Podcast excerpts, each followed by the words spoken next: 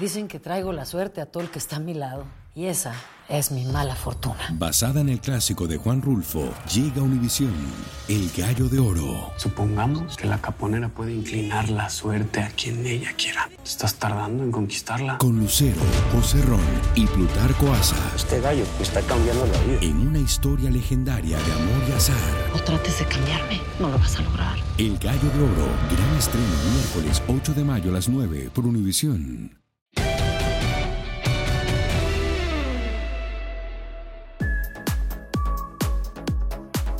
Bienvenidos a una nueva entrega de En tus zapatos junto a Geo González. Les saluda Adriana Monsalve y hoy tenemos, seguimos Geo, seguimos en la onda olímpica. Ya nos estamos preparando para lo que será este verano del 2021.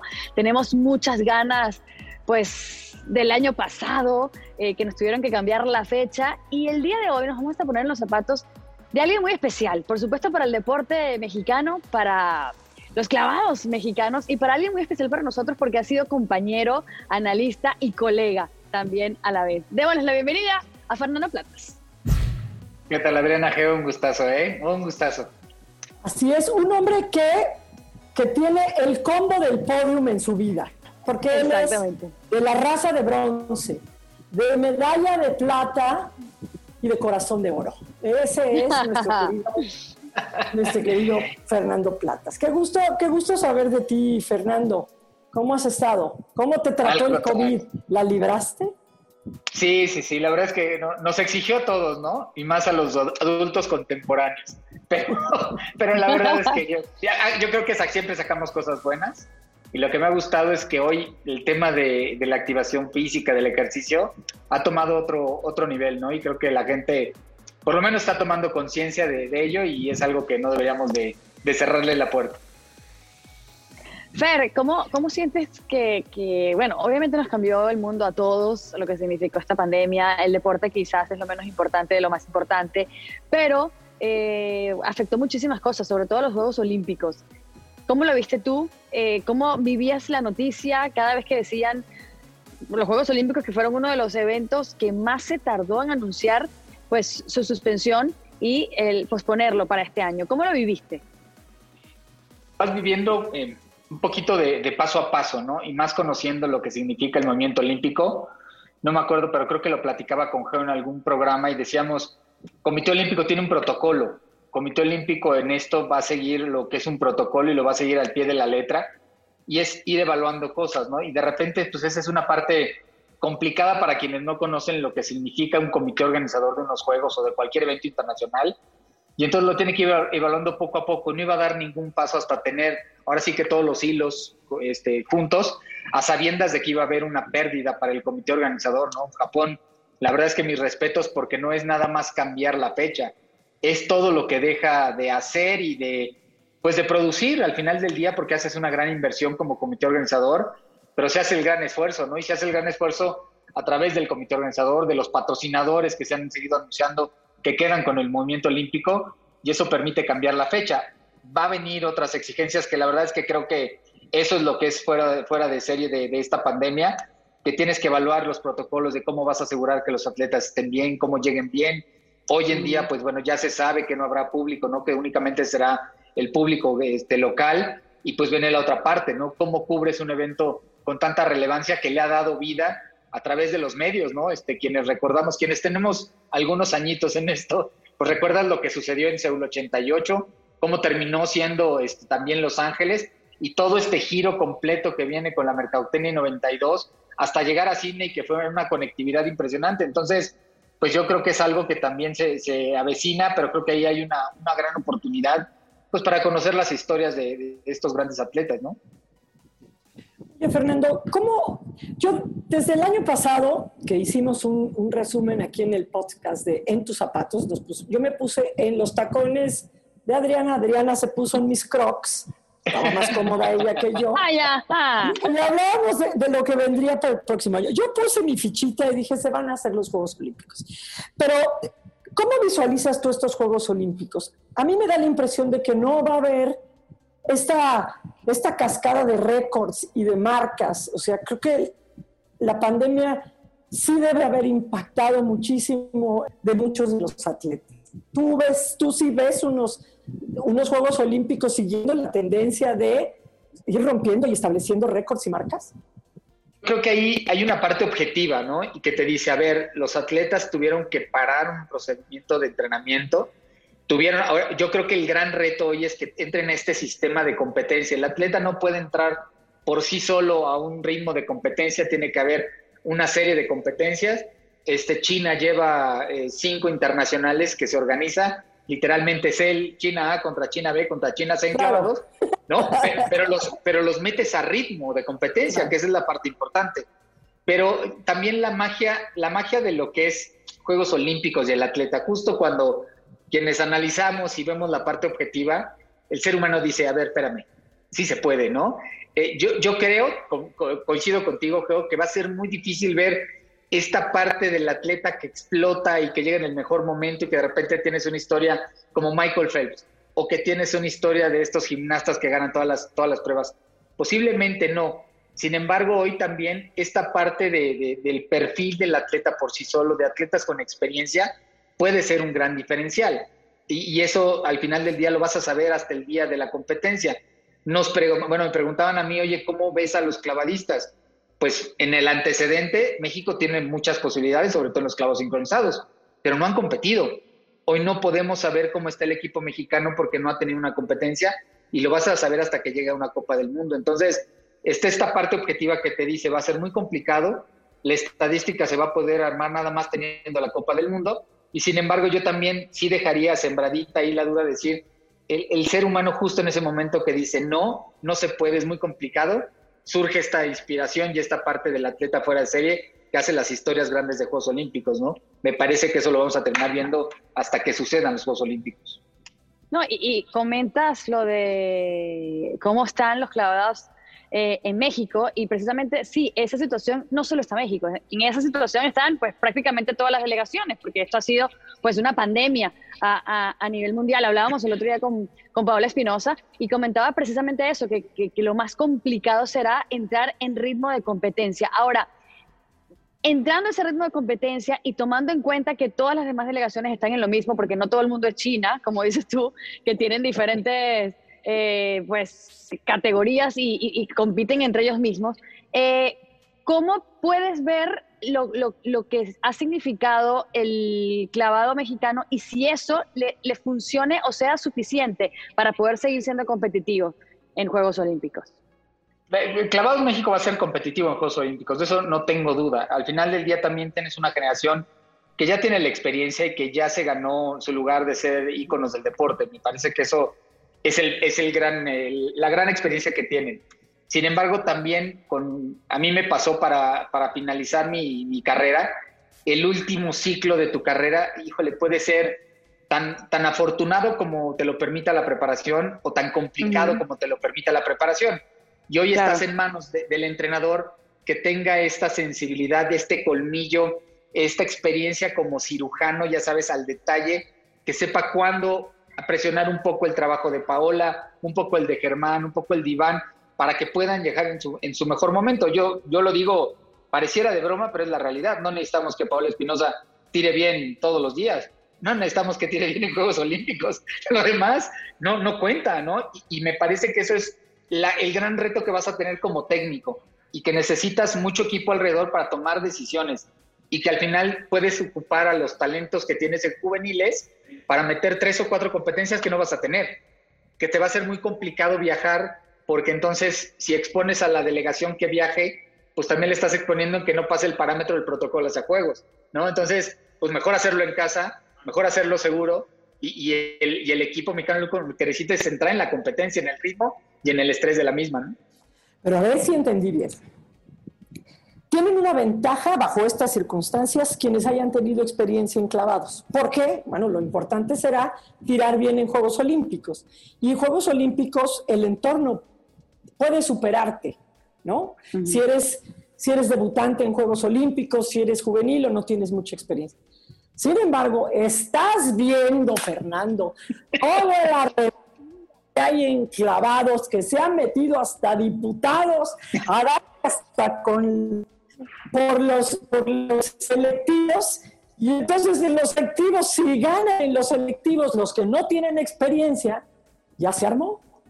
Porque yo estoy de acuerdo contigo, puede ser que la experiencia te saque adelante, pero si en el selectivo aquí ganan los, los que no la tienen, no les puedes quitar ese lugar, ya me imagino la que se va a armar. Para la Federación Internacional, para Comité Olímpico, quien clasifica, quien gana los lugares son los países. Claro. Y, el, y el proceso selectivo lo puede diseñar, o lo diseña literalmente la federación. El problema que ha tenido Clavados es que no ha tenido claridad en los selectivos. esa es la realidad. Yo, yo, iba a pagar una factura muy cara de, de, algo que ha hecho mal, porque Clavados no ha, a ver, no estamos inventando el hilo negro. El proceso de calificación está diseñado desde que acabó este Río 2016 y desde que acabó 2012, 2008, 2000, o sea, eso no lo inventa, lo hace la Federación Internacional y lo pone ahí. Yo creo que hoy valdría mucho la pena que evalúes cómo están los clavadistas. Al, final del día el atleta está para eso, está para que te evalúen. Y el único parámetro que tienes es un selectivo. Y si tienes un talento que te gana, algo está pasando mal en tu proceso de entrenamiento. Este, porque, a ver, si tú estás pensando en una, en una medalla de Juegos Olímpicos, tienes un factor estadístico y que no lo puedes borrar. A pesar de ser un deporte eh, subjetivo, ¿eh? es tu puntuación. A ver, tienes un chino que está haciendo 610 puntos en trampolín de 3 metros. O sea, en promedio está pasando de 100 puntos por clavado. ¿Eso le asegura? En primer lugar. Tan, tan. Entonces, yo creo que sí tienes parámetros, pero tienes que ser objetivo.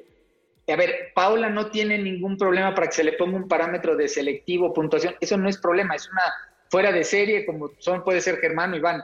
Pero tienes que poner algo que le ayude a la selección a que llegue en el mejor momento. Y si tú piensas en la selección, pues puedes ocupar talentos, pues para que presionen un poco. En, en el deporte de clavados, la presión, la competencia son de las herramientas que no puedes cambiar para que puedas mejorar.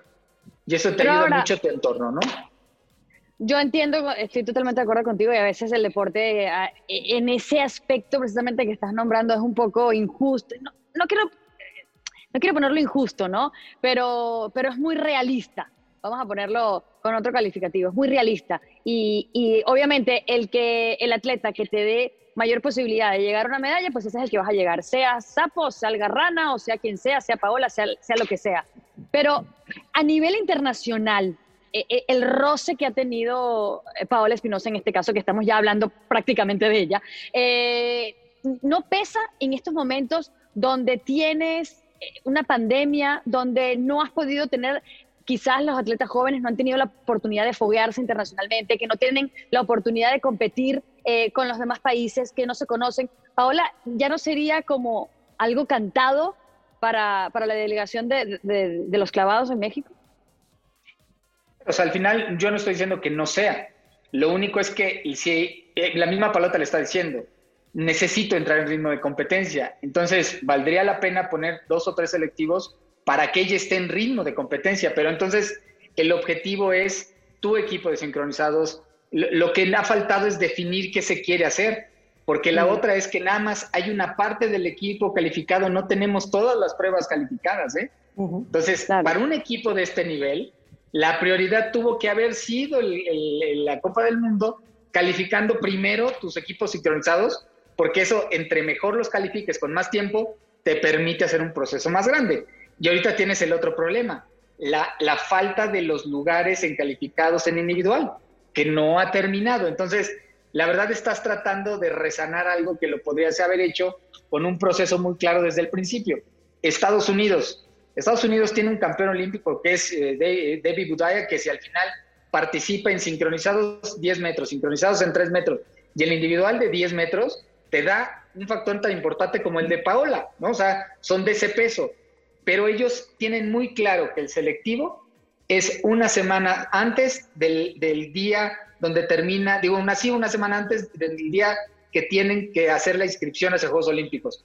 Pero eso lo definieron desde el 2016. Entonces no lo van a cambiar, lo van a hacer así y, sobre eso están entrenando a los entrenadores.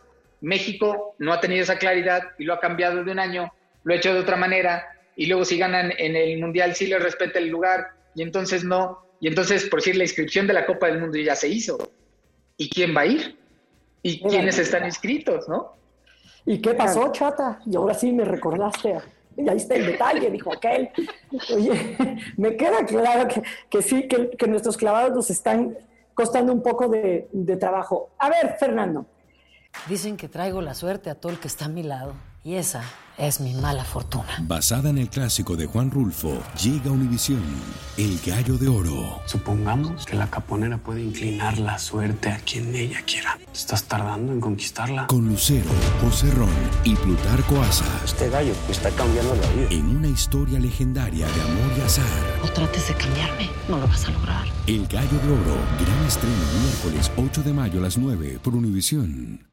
Cuéntenos ¿Cómo es que, tuvo que trabajar el deporte de clavados para pasar del estilo de la quebrada o aventarse así, este, ya sabes, de... Pues sí, sí, sí, como, como Joaquín Capilla, ¿no? Que se aventaban, tal vez hacían posición B y luego caían extendidos, a lo que hacen ahora que es una especie de Cirque du Soleil a máxima velocidad. O sea, ¿por dónde pasaron los clavados física, técnicamente, para llegar a eso, lo que vemos ahora? Parece que pasaron por varias etapas, empezando porque clavados se, definió como un, deporte muy, muy, muy plástico, ¿no? Que tenía que ser muy elegante. Y entonces venía esta generación que tú hablas de Joaquín Capilla, de los mismos hermanos Mariscal, una gran generación. Pero justamente cuando está eh, la última etapa de Joaquín, empiezan a dar vueltas. ¿No? Porque clavados, hay que recordar que clavados viene de la gimnasia. Los gimnastas ponen el salto de caballo a la orilla de la alberca y entonces, pues para no pegarse, ¿no? Y poder hacer eh, saltos más difíciles, y de repente dicen, esto está padre, y entonces de ahí viene clavados, ¿no? Vamos a ponerle altura, vamos a ponerle diversión, y de ahí viene clavados. Entonces se recargan otra vez en lo que es gimnasia, y entonces empiezas a tener un Joaquín Capilla, un Juan Botella, un Sammy Lee a nivel internacional, que de repente daban muchas vueltas, ¿no? O sea, ya no eran las dos vueltas y media bonitas o la vuelta y media, como dice Geo, el, salto del ángel, ¿no? Exacto. Este, no, no, no. Eh, eh, eh, hay que dar vueltas. Entonces cambia esa generación. Y después viene una parte muy importante que es el desarrollo del trampolín. El trampolín en esa época todavía, yo me acuerdo que, este, Joaquín y Álvaro Gagiola hablaban de, de cuando brincaban en un trampolín de madera. Pero Estados Unidos lo revoluciona y trae un material que es aluminio, una aleación de aluminio, la misma eh, aleación que utilizan las alas de avión. Y de ahí traen el trampolín y entonces tienes un material súper flexible que te brinca, pero había que tener peso. Y viene esta generación de fuertes clavistas como Klaus Dibiasi, como Giorgio Cañoto, como Carlitos Girón, en paz descanse, que eran fuertes, que eran con mucha, mucha destreza, pero había que tener músculo para mover el trampolín porque era muy duro y el trampolín empieza a evolucionar y empieza a evolucionar las vueltas. Y entonces como que de repente de esos grandotes venimos un poquito los más chaparritos, ¿no? Más para dar vueltas, este, llega Jesús Mena, llega tu servidor, y empiezan todavía más vueltas, y además viene la escuela china, que se pega completamente con la escuela de, acrobacia. Nosotros inclusive para esa época se trae este, entrenadores de, Bulgaria que eran expertos en acrobacia y empiezan a, a compaginar lo que se hacía clavado, y entonces vueltas, vueltas, vueltas. Yo me retiré en 2004 y para lo que estaban haciendo en 2007 dije, adiós, gracias, me retiré. O sea, ¿cuántas vueltas son? Y ahorita lo que hacen es, de verdad, yo nunca pensé ver clavadistas, ver mujeres que están, bueno, a ver, las canadienses, este, Jennifer Ego, que, es la campeona panamericana, tira mi lista del 2000 y la tira mejor. O sea, dices, yo nunca pensé ver una lista completa de mujer con ese grado de dificultad. Ya hay una china que está tirando tres holandés de tres metros. O sea, ni por aquí, parecía una leyenda urbana. Y pues bueno, los hombres sin lugar a dudas están siendo acróbatas completamente, pero ya sacan nueve y medios, dieces. A ver, antes era, híjole, llegó las cuatro y media, qué padre. No, hoy tira cuatro y media al frente en B y saca dieces. Entonces, ah. esa es la evolución que ha tenido clavados y así, aceleradísimo. Podemos nada más aquí hacer un par y decirle al estimado público que nos sigue en En tus zapatos ¿Qué es A, qué es B y qué es C bolita? A es extendido, el cuerpo completamente extendido. En bolita es con las rodillas dobladas, las pegas al pecho. Exacto. La bolita, la famosa bolita que hace uno en como posición fetal. Exactamente. El bombazo, ese es correcto. Ese ¿Y la B? Y la B, las piernas quesadilla sin queso. Ok. Un poco. quesadilla con, no sé, con mango, con jamón, todas mis, mis, clases de biomecánica acaban de tirarse, es quesadilla sin queso. Exacto, muy bien, gracias. Muy bien. Mira, a Geo, Geo, Geo, le encanta pues cuando se emociona y empieza a preguntar así con todos sus ademanes y mueve las manos y se mueve y hace todo esto, entonces uno la pierde porque el internet a veces, no sé si tú lo escuchas bien cuando ella se pone y se emociona toda. Me frisé. Son cosas mías. Perdón. bueno, quesadilla sin queso. Estabas hablando de quesadilla sin queso. Estabas hablando de de cómo ha evolucionado los clavados eh, y, todo ese proceso que, me pareció espectacular ver cómo ha tenido todo ese avance y ese desarrollo. A veces en los deportes, sobre todo en el béisbol, son muy tradicionalistas en el hecho de, cuidar los récords, ¿no? De, cuidar cada detalle para que los récords no sean eh, los que se hizo y se consiguió en los 50, pues no sea afectado por la tecnología que hay hoy en día. Pero, ¿crees que igual simplemente el hecho de, la, de, cómo se, lo que se consume de alimentación, eh, todo, todos los cambios que hay hoy en día con más tecnología, con más medicina, con más ciencia en la medicina eh, de deportiva, ¿qué, ¿qué, tan justo puede llegar a ser con pues, esos clavadistas de tu época y hasta de más allá, pues que no, que no había el desarrollo que hay hoy en día? Yo creo que al final son épocas. A ver, el, deporte, tú lo acabas de, decir muy claro, Adri, es, es, ciencia. A ver, los atletas no ganan nada más por echarle muchas ganas, por corazón. Hay mucha ciencia atrás, ¿no? Y la ciencia al final va evolucionando a favor del atleta. Y me parece que eso es algo genial, ¿no? Este, nosotros cargábamos una, dos maletas, ¿no? Casi como si fueran dos maletas de 20 kilos, porque llevabas los cables, una cámara que grababa en no sé cuántos cuadros por segundo, pero además los cables porque la tenías que conectar en una videocasetera y de la videocasetera una, a una tele, una pantalla. Hoy eso lo hacen con un teléfono, lo hacen con una tablet, ¿sabes? Y, eso eh, pues simplemente hace que, que el atleta tenga una herramienta para ver su repetición, para compararlo. La estadística que nosotros hicimos en una hoja tratando de sumar los grados de dificultad, sacando las puntuaciones durante el año, cómo iba Dimitri Sautín, cómo iba Shoni, Hoy lo hacen simplemente bajando una aplicación y le va vaciando todo conforme avanzando las competencias. Los entrenamientos, a, mí hay algo que, creo que ha evolucionado muy padre para clavados, es la manera de entrenar. Y la manera de entrenar hoy en día tiene que ver más con un circo, como lo decía Geo. Tiene que ver con los cinturones de seguridad, tiene que ver con las camas elásticas, con las albercas de una espuma, con todo lo que pareciera que llegas a una fiesta infantil, ¿no? Con los niños y a brincar en las ganas. No, no, no.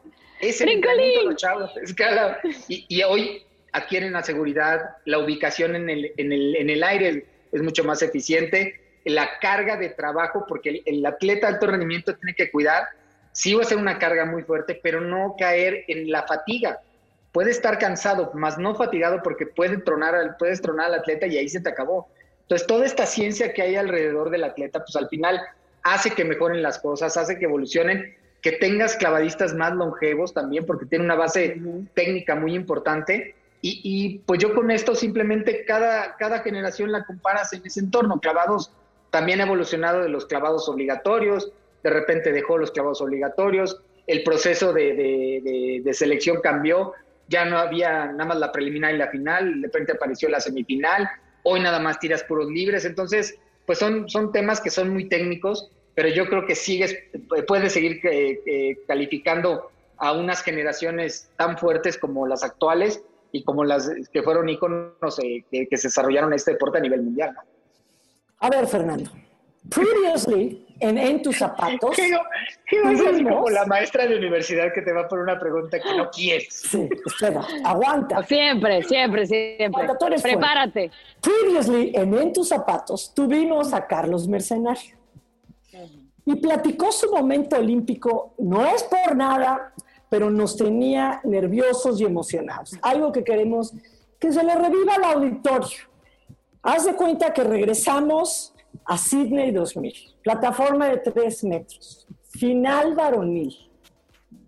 Platícanos, ¿cómo fue la toma de decisiones de esos clavados? ¿Cuándo te diste cuenta que te podías colar a la plata, que te podías ir hasta, pues, no sé, digo, no se ven muchos panzazos en los tres metros, pero platícanos todo eso. ¿Qué, qué, pasó por ahí?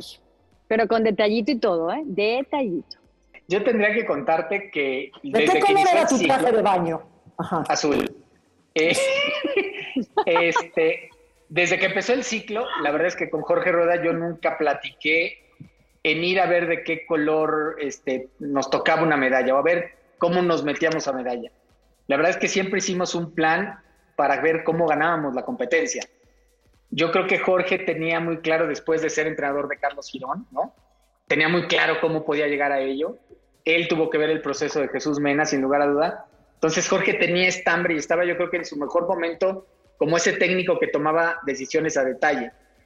La diferencia eran dos temas importantes. Los clavados obligatorios, que todavía se tiraban en aquel entonces, ya era la competencia de la mañana del 26 de septiembre, y los clavados libres se tiraban en la noche, y la verdad es que ahí era donde yo, yo, yo competía. O sea, a mí competir era, el estrés era lo mejor que me podía pasar. Sin embargo, los obligatorios fue lo que trabajamos día con día. Yo empezaba a entrenar con obligatorios, terminaba entrenando con obligatorios, me volví a meter a la alberca con obligatorios, porque sabíamos que ahí es donde íbamos a ganar. Siempre terminaba entre cuarto y quinto lugar, entre 10 y 15 puntos abajo del primero. Y entonces era venir de atrás, ¿no? Para poder cerrar la competencia, pero yo la cerraba con, con bastante ritmo.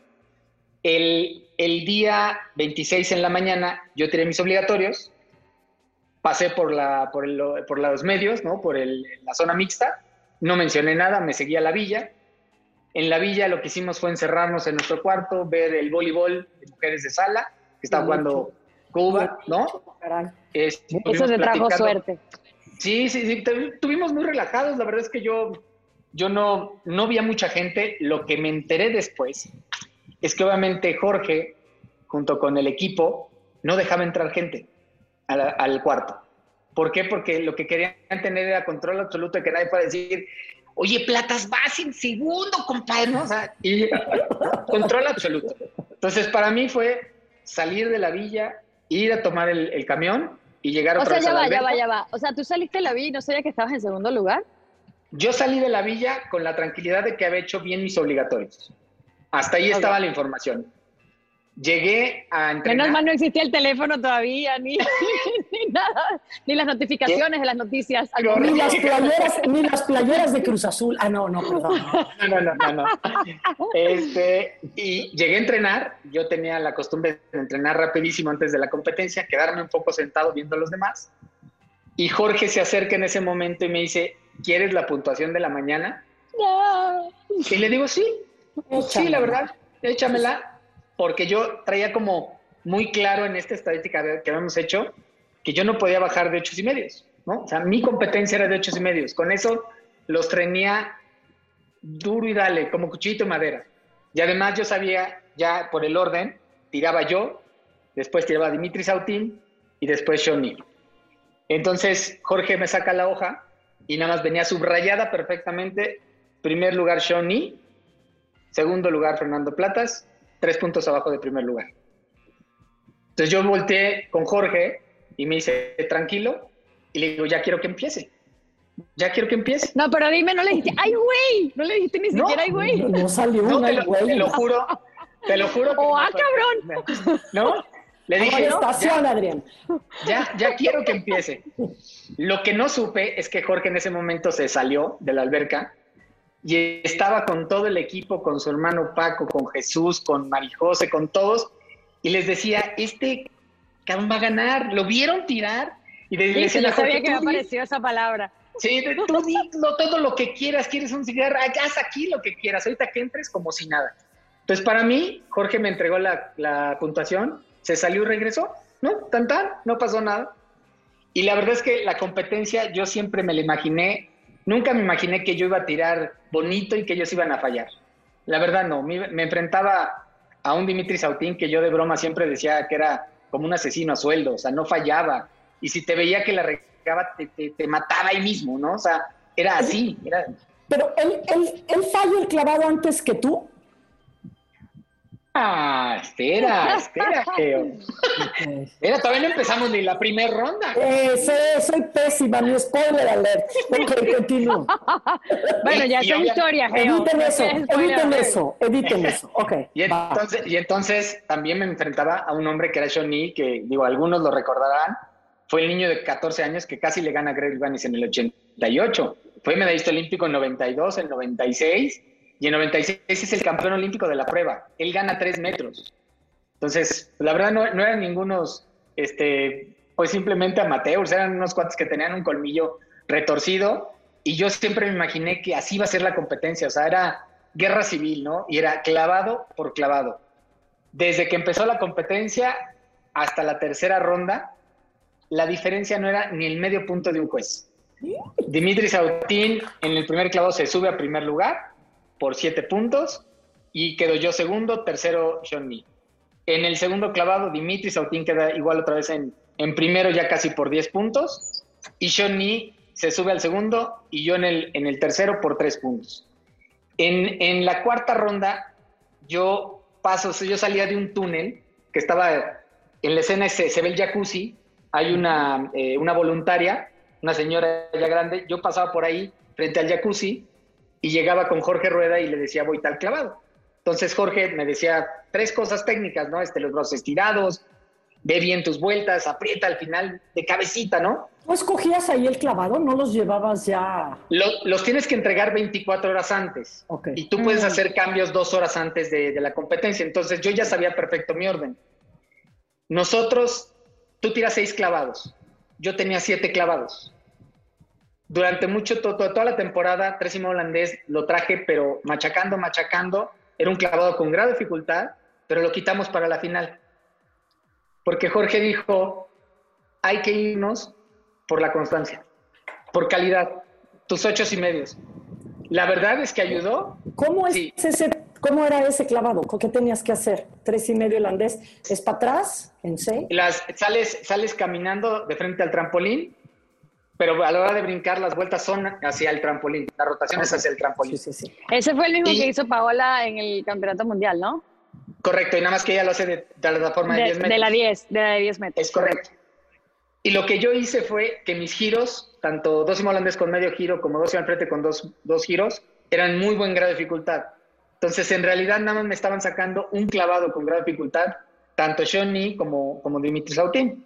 Y con los puntos de, los obligatorios no teníamos necesidad, era suficiente. Obviamente también, pues eso fue esa experiencia de los panzazos, ¿va? Ya lo habíamos cometido alguna vez. Para la cuarta ronda yo paso con Jorge y era una playera roja de, de, la delegación y a Jorge yo me acuerdo que lo veía y decía, algo pasa con esa playera, no tiene el color normal, la veía más oscura. Pues obviamente era que Jorge veía las puntuaciones, veía todo cómo se estaba poniendo la competencia, estaba empapado de sudor. Y Paco Rueda le pasabas una toalla y se secaba, ¿no? Como si nada. yo decía, ese, le digo, oye, no me, no me dieron esa playera. Me dice, piénsale, ¿dónde la dejaste? Le digo, no, pues ese color no nos dieron. Tú nada más piénsale. ¿En eso pensabas? ¿En eso pensabas? en, eso, en eso me distrajo Jorge. Lo que no quería Jorge es que viera el nivel de estrés de la competencia. Claro. Ya para, la cuarta y quinta ronda, uno de los chinos había caído de panza, entonces literalmente la competencia la llevábamos tres personas. Dimitri Sautín, Johnny y yo. Para la última ronda, que es la sexta, eh, yo vuelvo a salir de este pasillo, llego con Jorge Rueda y le digo, George, voy dos y me al frente con dos giros. Y me dice, ¿qué vas a hacer? Y le digo, pues llegar derechito a mi, a mi trampolín, mis brazos estirados, brincar con todo y de cabecita.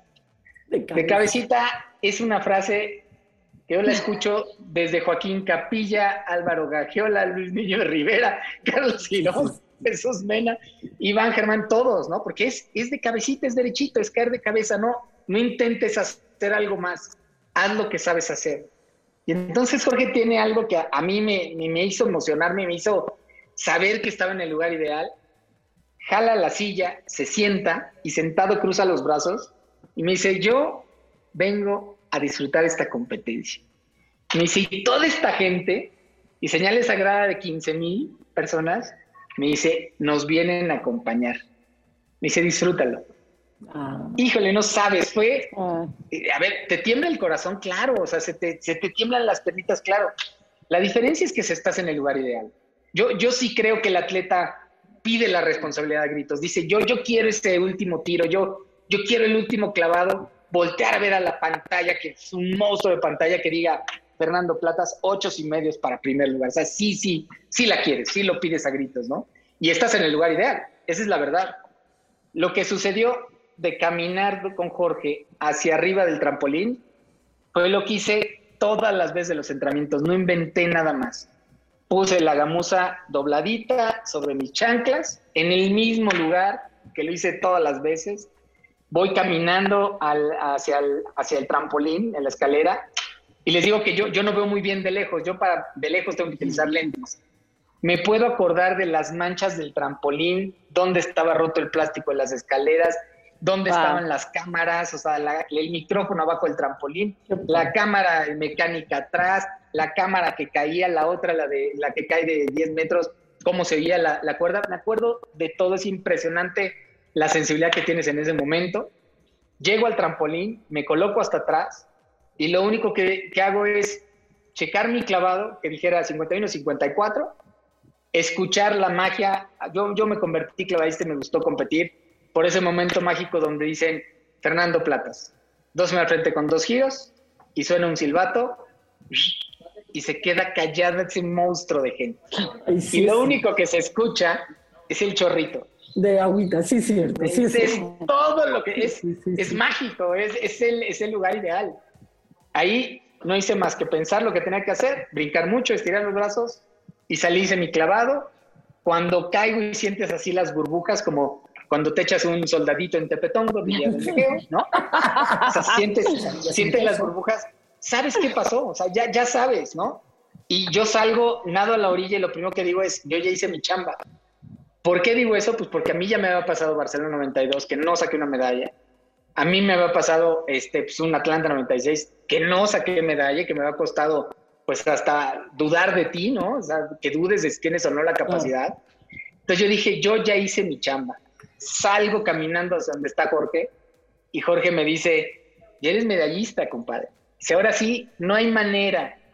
le digo, espérate. porque con ese, con ese clavado tú aparecías en primer lugar y faltaban dos de tirarse. Correcto, ya no había manera. ya la medalla era tuya.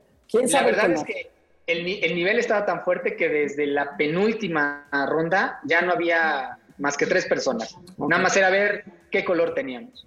Entonces yo me volteo con Jorge, le, este, lo abrazo, ¿no? Y me dice, Dimitri no puede de los nervios. Me dice, no puede. ¿Cómo se dio cuenta? digo, Jorge creo que caminaba y, tenía que ir este, tapando el surco que hacía del colmillo, ¿no? Este, me dice, no puede. Dice, no puede. Dice, nunca le habían presionado así. Y entonces yo volteo y Dimitri se tiraba muy rápido. Lo veo inmediatamente que sale, da las vueltas, los giros y cae corto. Cuando cae corto, la verdad es que si yo volteé con Jorge, le dije, mole, falló. y Jorge luego lo voltea y me dice, 708.42 y él hizo 703.20. Ya no lo le ganamos. Yo me acuerdo que en mi casa gritamos este, panzazo del ruso. y, y, yo luego, luego volteé a Jorge y le digo, pero falta, falta este Johnny. Y me dice, no, hombre, no puede. Dice, no puede, nunca habían estado tan nerviosos. Entonces yo volteo y la verdad es que son grandes seres humanos, son superatletas que nos conocemos. A Dimitri yo lo conozco desde el 87, ya Johnny lo vi desde el 90, 91, ¿no? Más o menos este, pues, la verdad te llegas a conocer hasta los ademanes que haces previos a tirarte.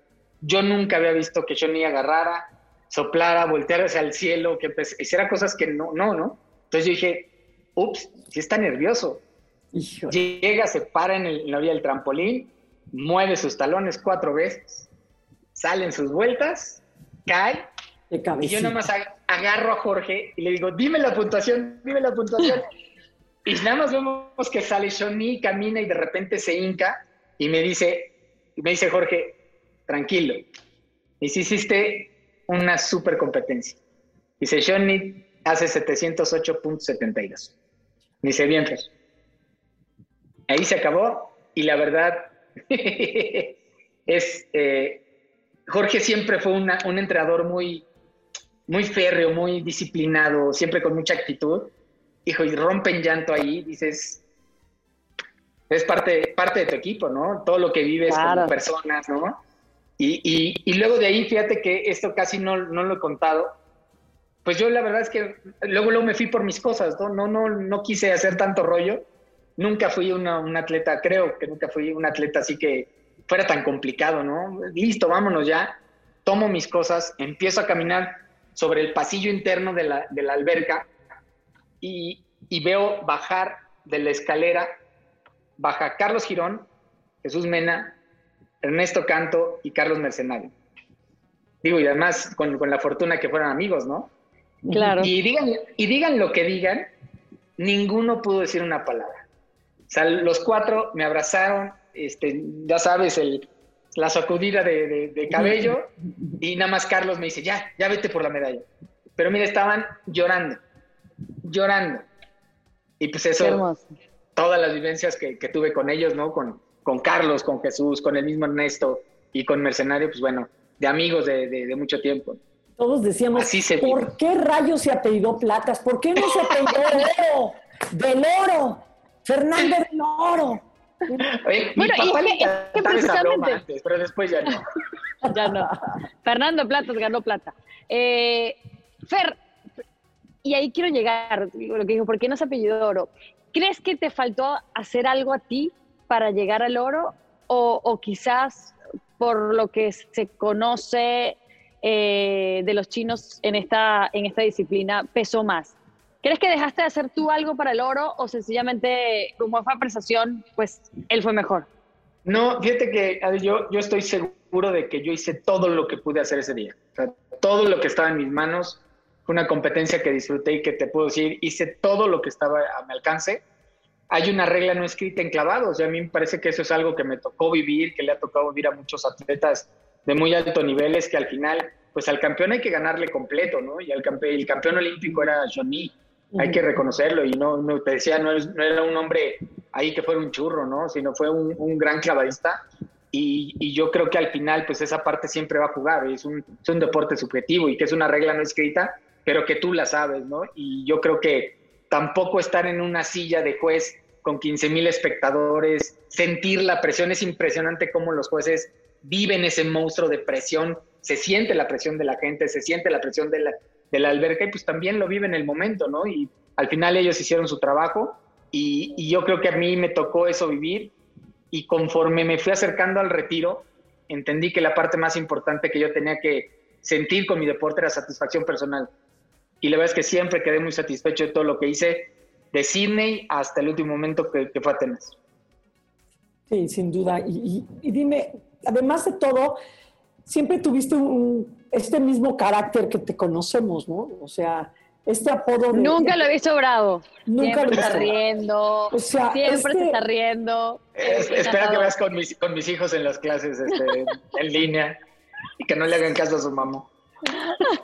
Y yo creo que fueron este, ingredientes ideales para que, para que tú pues, participaras en los medios, porque además de tener, siempre tuvimos de, compañeros a grandes atletas que conocían a la perfección su deporte, pero a la hora de platicar de él no, no necesariamente sale fluido. O sea, eh, Soraya, por ejemplo, nos daba clases de lo que era alterofilia, pero a la hora de, de, la competencia, pues tuvo que pasar tiempo para que ella agarrara este, la onda.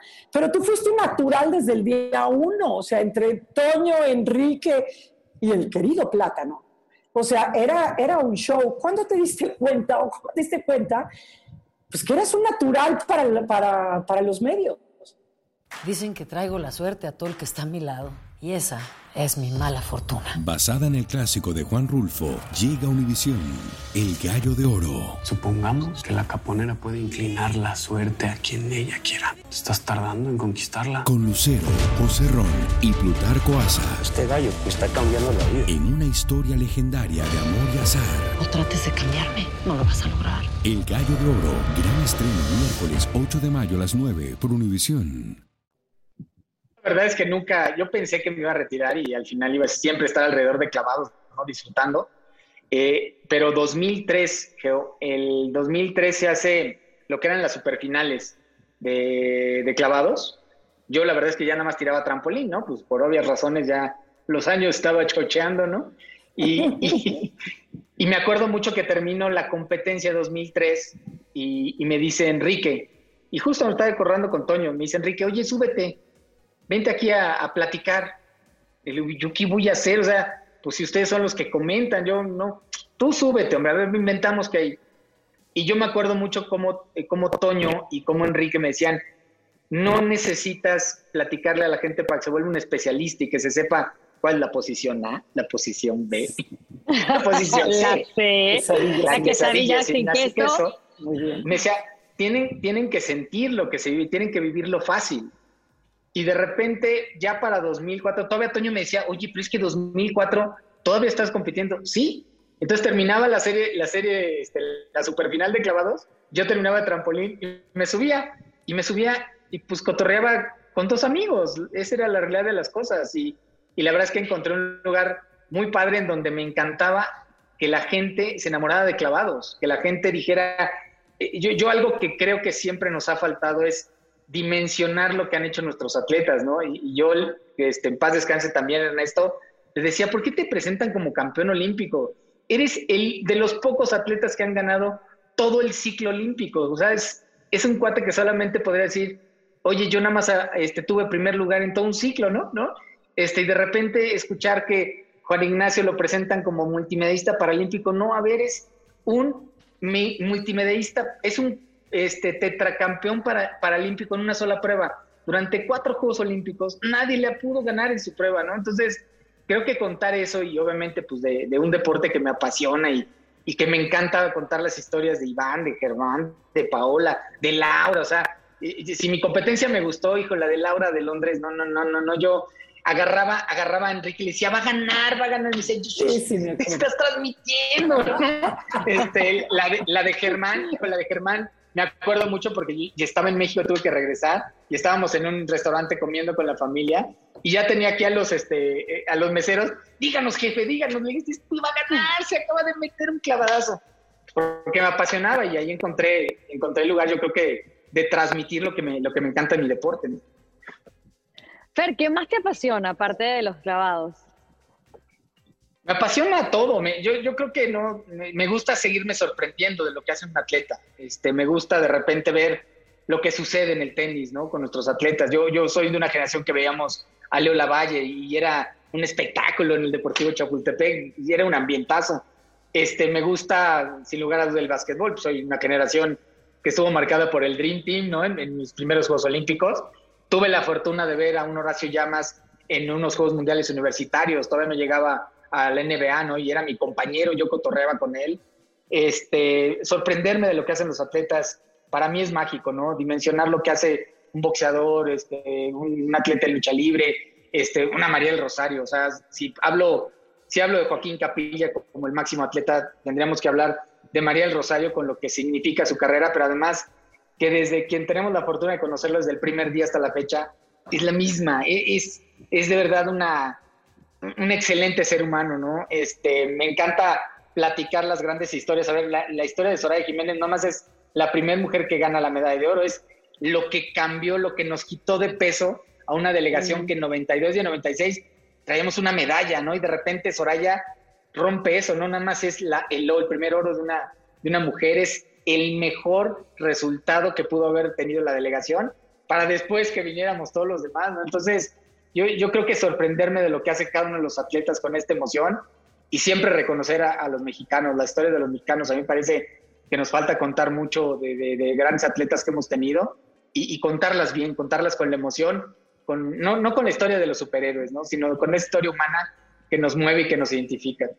Sí, yo, yo, soy de la, yo soy de la creencia que a México le hace falta un salón de la fama del deporte en general, en donde estas nuevas generaciones y todos nosotros vayamos a ver de dónde viene cada atleta que nos inspira ahora, ¿no?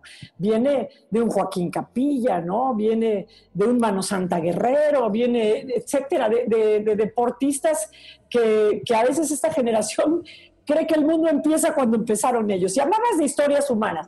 Yo, la última, cuéntanos tu peor oso en el trampolín.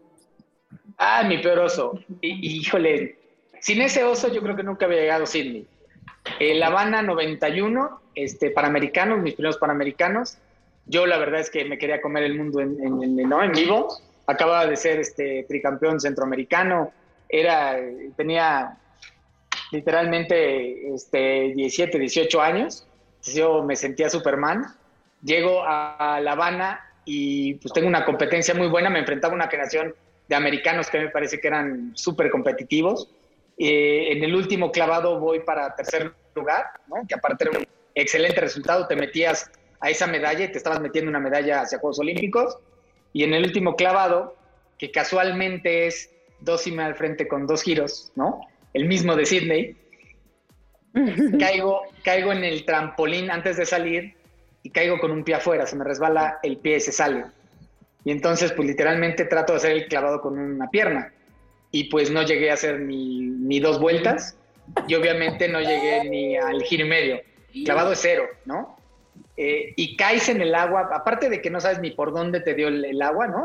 Estás todavía tratando de ver dónde estás arriba y ¿Sacas chorrito por la boca? Sí, claro, no, no te quedas abajo, Geo, porque quisieras en ese momento que hubiera una puerta por abajo y dices... Claro. Y no quieres salir. Muchas submarino, claro. Claro. Y pues tienes que salir y yo decía, no es posible. O sea, un cero. Saqué un cero en Panamericanos. No en un selectivo nacional, no en un torneo de, de novatos. No en, cero. No, en Huastepec. No en Huastepec. No en la quebrada. ¿Y fue cero? Y, y fue cero, clavos fue cero. Y la verdad fue porque lo que pensé fue querer hacerlo mejor querer hacer algo que no hacía todos los días, lo quería de dieces. Y lo único que tenía que haber hecho es sacarlo de siete y medio, ocho, para ganar la medalla. Ese sí es un Se resbaló con una cáscara de plátano. Sí. Y, y, eso me enseñó que en Sydney lo único que tenía que pensar era de cabecita. De cabecita.